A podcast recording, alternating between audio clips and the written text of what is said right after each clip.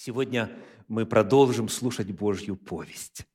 Мы читаем Священное Писание от книги Бытия до книги Откровения. Три главы на каждое богослужение. И задаем вопрос о том, в чем главная весть, содержащаяся в каждой из этих трех глав.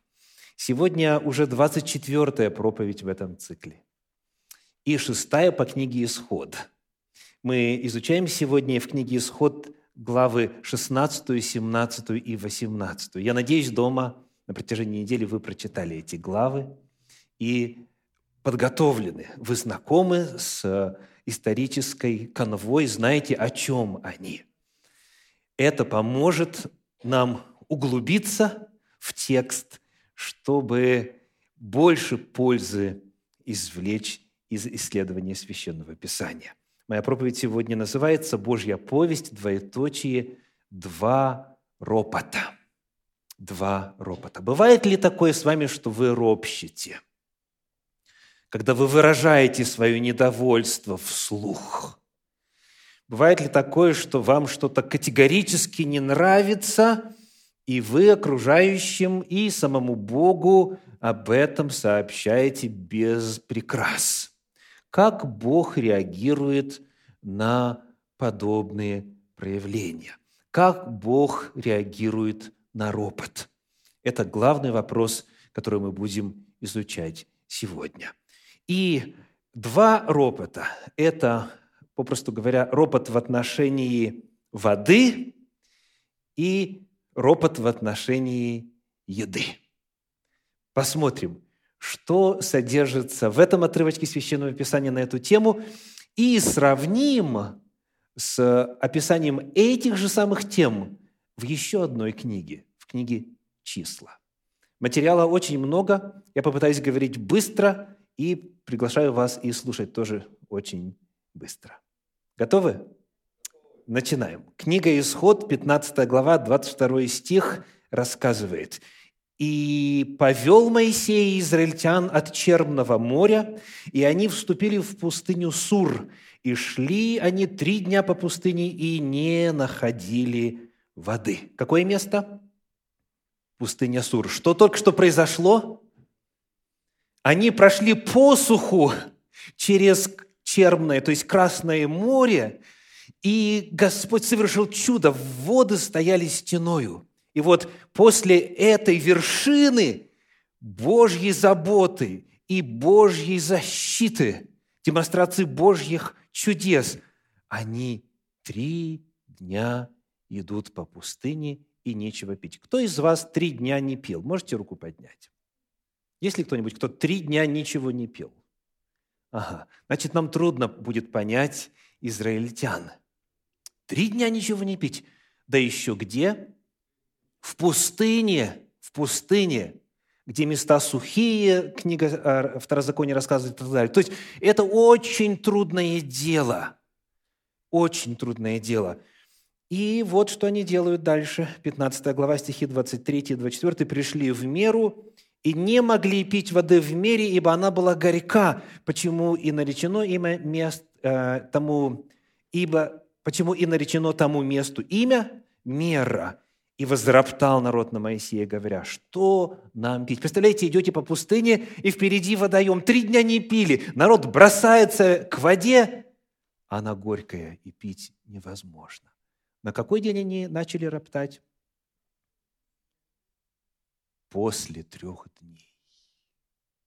Это о многом говорит касательно израильского народа. Очевидно, они были по-прежнему воодушевлены вот тем чудом у Красного моря, когда Бог явил свою силу, и они терпели целых три дня. Но потом начали роптать. И вот давайте теперь зададим вопрос, как же Бог реагирует на ропот? 25 стих. Моисей возопил Господу, и Господь показал ему дерево, и он бросил его в воду, и вода сделалась сладкою. Там Бог дал народу устав и закон, и там испытывал его. Какова Божья реакция? Ни упрека, ни огорчения, ни каких-то претензий, ни каких-то укоров. Бог делает чудо. Ну, брось бревно в воду. Что изменится? Это было именно чудо. Бог сделал воды того места здоровыми. Бог без упреков совершает чудо, и народ пьет. Это первый эпизод. Прямо перед вот началом нашей 16 главы, которую мы изучаем дальше. Дальше смотрим 17 главу, первый стих. Еще один эпизод с водой. Исход 17.1. «И двинулось все общество сынов Израилевых из пустыни Син в путь свой по повелению Господню, и расположилось станом в Рефидиме, и не было воды пить народу». Где это происходит? Какое место? Рефидима. Это Рефидима. Важно отметить, что текст говорит, что они пошли в это место э, в силу чего? Посмотрите. Как они там оказались в Рефидиме? По повелению Господню. Видите, да? То есть Господь говорит, снимаемся и идем. И то, куда Он их ведет, там нет воды. И вот это само по себе парадоксально. Если с Богом думают многие, то значит у меня в жизни проблем никаких не будет. Когда Господь говорит, иди отсюда туда, делай то-то и то-то, и я повинуюсь, и какая за это мне награда? Представляете? Нету воды. Снова проблема. В последний раз говорится о воде перед этим, перед вот нашим новым эпизодом, перед 17 главой книги «Исход», в конце 15 главы, 27 стих написано, «И пришли в Елим, там было 12 источников воды и 70 финиковых дерев, и расположились там станом при водах. Вот там они пили вдоволь, и, очевидно, ну, зная, что впереди пустынная дорога, наверное, набрали с собой так каких-то запасов, сделали запасы воды в мехах там и так далее, в каких-то емкостях. Но тут она заканчивается, и запасы воды истощились, и что делает народ? 17 глава, стихи 2 и 3. «И укорял народ Моисея, и говорили, дайте нам воды пить». И сказал им Моисей, что вы укоряете меня, что искушаете Господа? И жаждал там народ воды, и роптал народ на Моисея, говоря, зачем ты вывел нас из Египта, уморить жаждою нас и детей наших, и стада наши? И так они ропщут. Кто-нибудь из них а, может быть осужден за это? За ропот потому что воды нет. Это острая нужда. Это кричащий вопрос. Потому смотрим на реакцию Господа, стихи 5 и 6. И сказал Господь Моисею, «Пройди перед народом и возьми с собой некоторых из старейшин израильских, и жезл твой, которым ты ударил по воде, возьми в руку твою и пойди. Вот я стану пред тобою там, на скале в Хариве, и ты ударишь в скалу, и пойдет из нее вода, и будет пить народ». И сделал так Моисей в глазах старейшин израильских. Какова Божья реакция на ропот? Вновь. Чудо творит – Никаких укоров, никаких претензий. Вы хотите пить, вы обращаетесь ко мне, вот решение проблемы. Вот это то, что мы находим о ропоте по причине жажды в книге Исхода. Это первый ропот, то есть первый вид ропота по причине жажды. Второй о чем? По причине пищи. Давайте читать. Книга Исход, 16 глава, первый стих. «И двинулись из Елима, и пришло все общество сынов Израилевых в пустыню Син, что между Елимом и между Синаем, в пятнадцатый день второго месяца по выходе их из земли египетской». Текст Священного Писания специально называет время. Что мы отсюда узнаем? Сколько они уже в дороге? Когда они вышли? Они вышли в середине первого месяца, а тут на дворе середина второго месяца. Месяц они уже в дороге. С собой, безусловно, они что могли взять, взяли. Правда, Тора говорит, Пятикнижие говорит, что с поспешностью выходили, но тем не менее какие-то запасы были. А тут вся пища закончилась. Все, есть нечего. И мы не знаем, сколько они терпели перед тем, как начали выражать свою нужду. Но вот в стихах 2 и 3 написано «И возроптало все общество сынов Израилевых на Моисея и Аарону в пустыне, и сказали им сыны Израилевы, «О, если бы мы умерли от руки Господней в земле египетской, когда мы сидели у котлов с мясом, когда мы ели хлеб досыта, ибо вывели вы нас в эту пустыню, чтобы все собрание это уморить голодом». Когда хочется кушать, люди часто идут на крайние меры. Голод – это очень трудная реальность. И они начинают роптать. И они говорят, вот в Египте была пища, а тут нету. Мы что, должны все умереть? И вот давайте посмотрим на реакцию Господа. Четвертый стих в начале, исход 16.4. «И сказал Господь Моисею, вот я одождю вам хлеб с неба, и пусть народ выходит и собирает ежедневно, сколько нужно на день, чтобы мне испытать его, будет ли он поступать по закону моему или нет стихи с 11 по 15. «И сказал Господь Моисею, говоря, «Я услышал ропот сынов Израилевых. Скажи ему, вечером будете есть мясо, а поутру насытитесь хлебом и узнаете, что я Господь Бог ваш.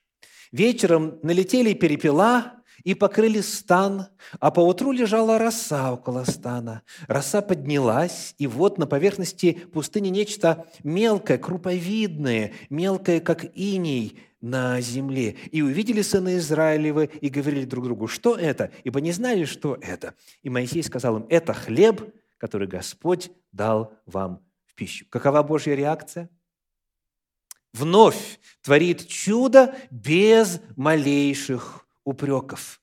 Это реальная нужда. Народу нужно что-то есть.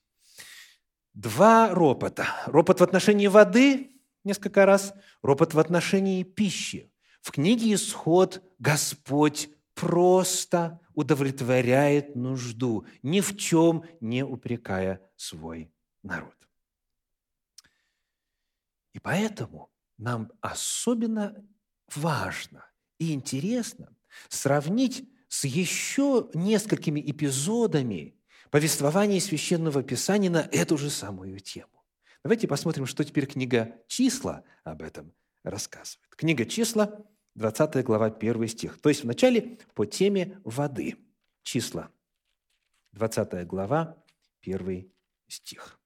Написано, «И пришли сыны Израилевы, все общество в пустыню Син в первый месяц. И остановился народ в Кадесе, и умерла там Мариам, и погребена там». Итак, место какое? Пустыня Син. Время какое? первый месяц. Первый месяц чего? Какого года? Не указано. Если мы сравним с 33 главой книги числа, где описаны все стоянки, когда они а, останавливались, куда шли дальше и так далее, то мы следующее обнаружим. Числа 33 глава, стихи с 36 по 38. «И отправились из Яцион Гавера и расположились станом в пустыне Син». Узнаете?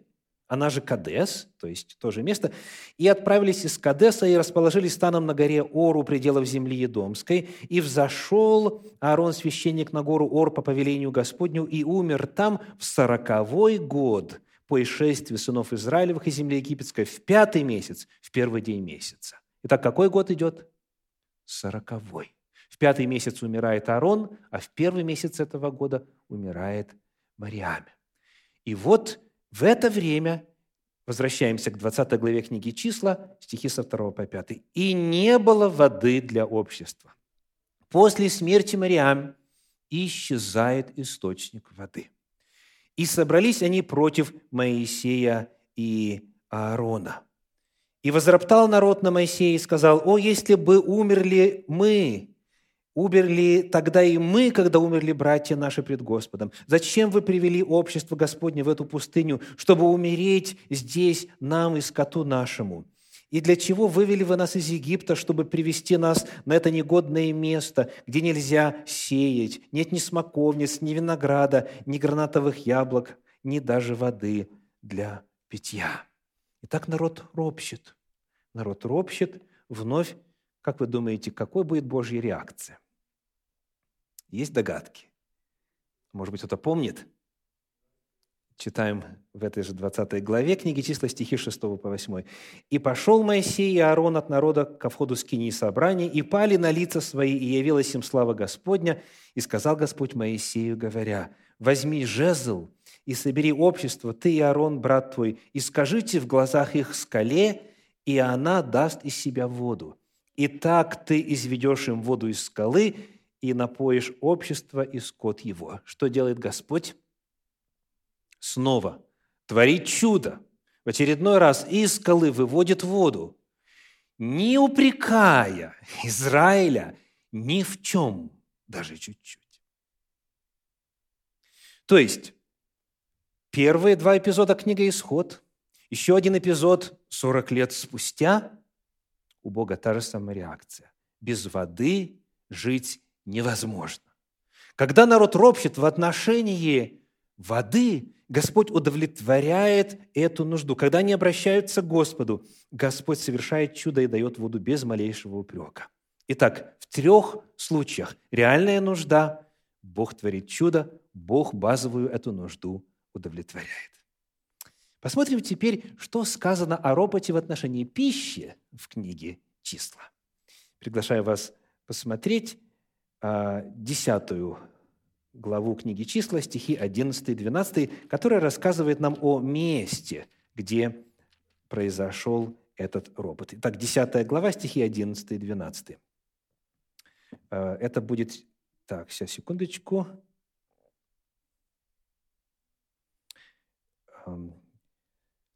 С 33 стиха. Так, сейчас я найду. Да, все правильно.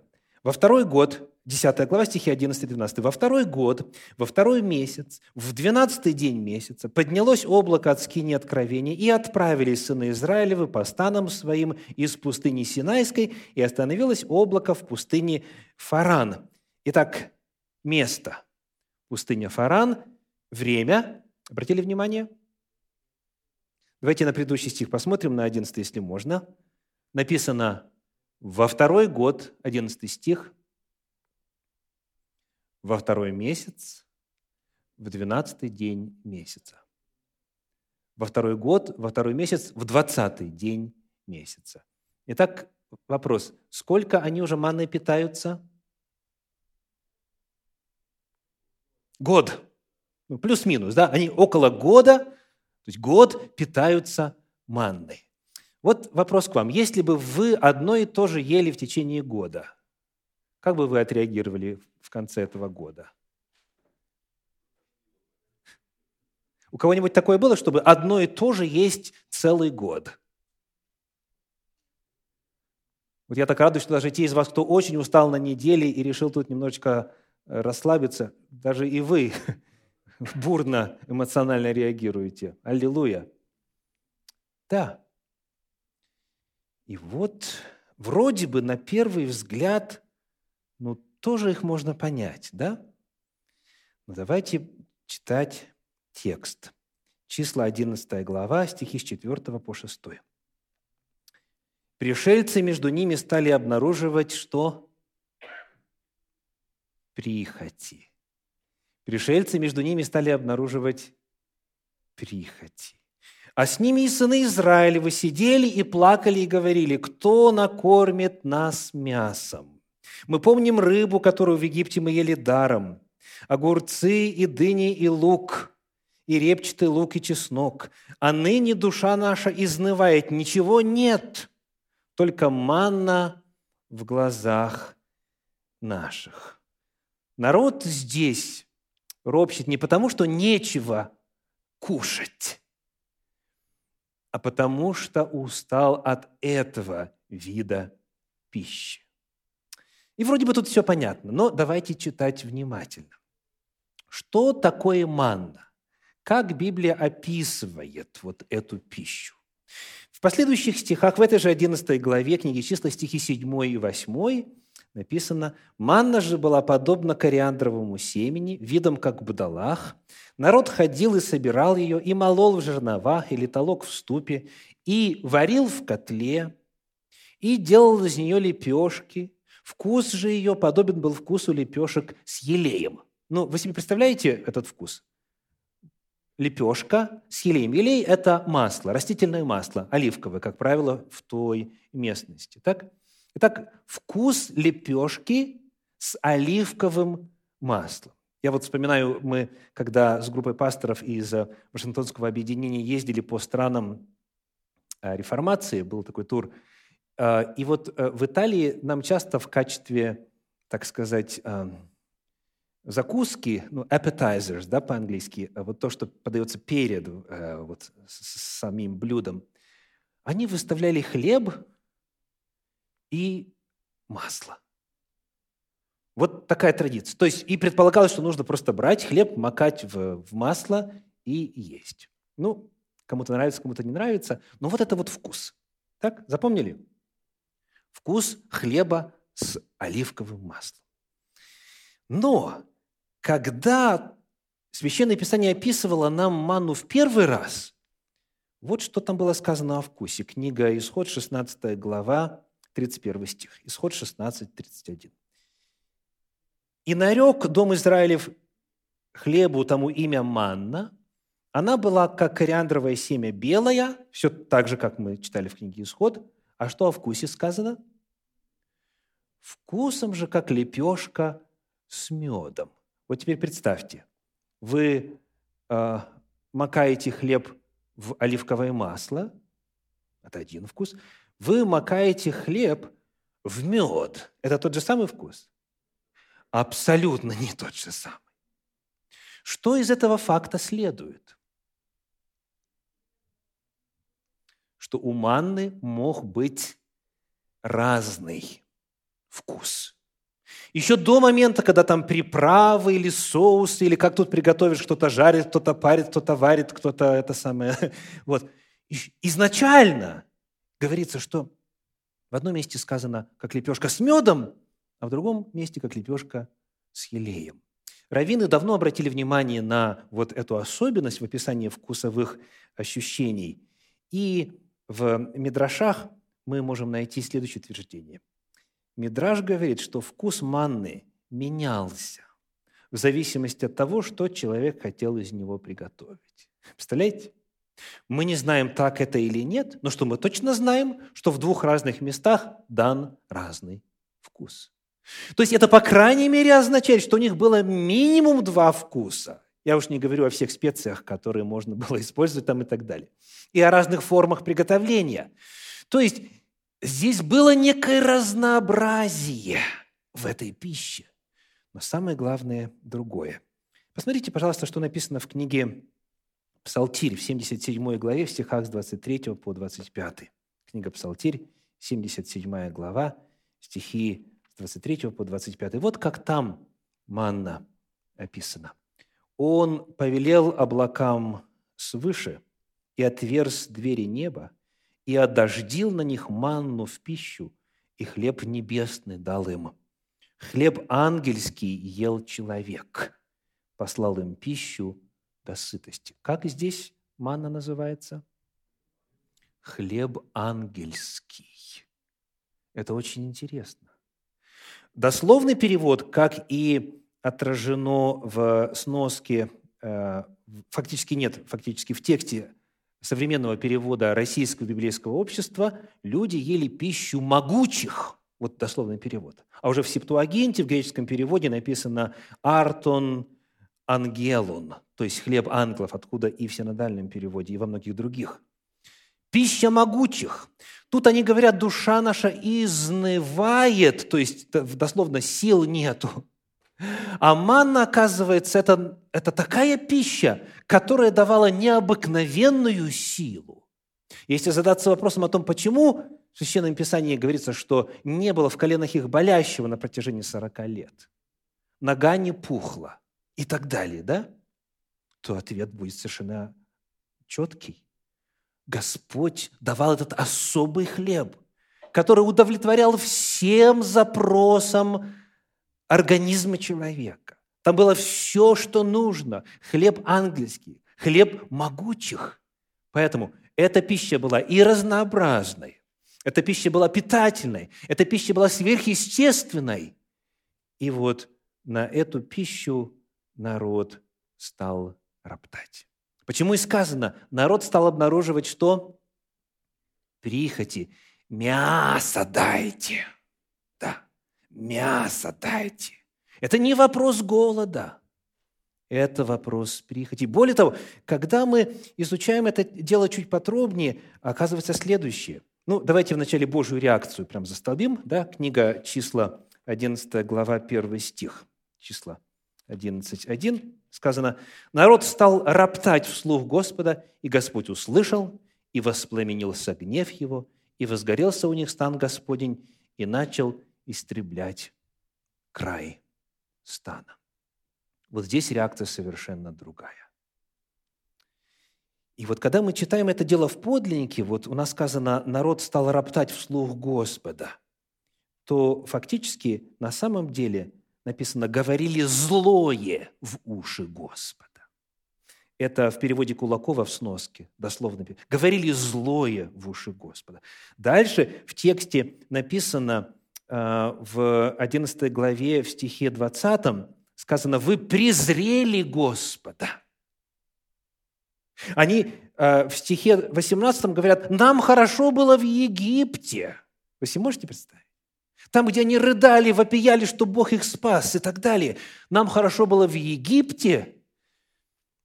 Они говорят злое в адрес Господа. То есть это совершенно иная ситуация, несравнимая со всеми эпизодами ропота на воду или в отношении воды – и ропота в отношении пищи. Потому и реакция Господа была соответствующей. Похожим же образом Господь реагирует, как описывает 21 глава книги чисел, стихи с 4 по 3, когда они снова начали роптать, и манну назвали, исход 20, точнее, числа 21.5 назвали негодной пищей. Негодной пищей. Господь, сказано, послал змей, и жалили их. Но когда покаялись, когда попросили прощения, Господь сразу же посылает спасение. Наша проповедь сегодня – Божья повесть, двоеточие, два ропота. Что мы узнаем? Жить под Божьим водительством не означает не иметь проблем. Но эти проблемы раскрывают нутро человека. И, во-вторых, они помогают расти преодолевая проблемы, мы духовно и личностно растем. Во-вторых, второй урок. Тем, кто последовал за Богом, Господь гарантирует что? Удовлетворение насущных нужд. У нас есть обетование, книга пророка Исаии, 33 глава, стихи 15 и 16. «Хлеб будет дан ему, вода у него не иссякнет». Господь обещает позаботиться. И в-третьих, если человек, несмотря на Божью заботу, управляет неблагодарность, прихоти, когда говорит ложь, когда говорит злое в адрес Бога, когда пренебрегает Богом, он сам себе избирает Божье наказание. Но и здесь есть надежда. Надо признать, сказать, я совершил грех, покаяться, попросить прощения. Господь милостив. Вот что мы узнаем о ропоте из этих отрывков Священного Писания. Благословит вас Господь.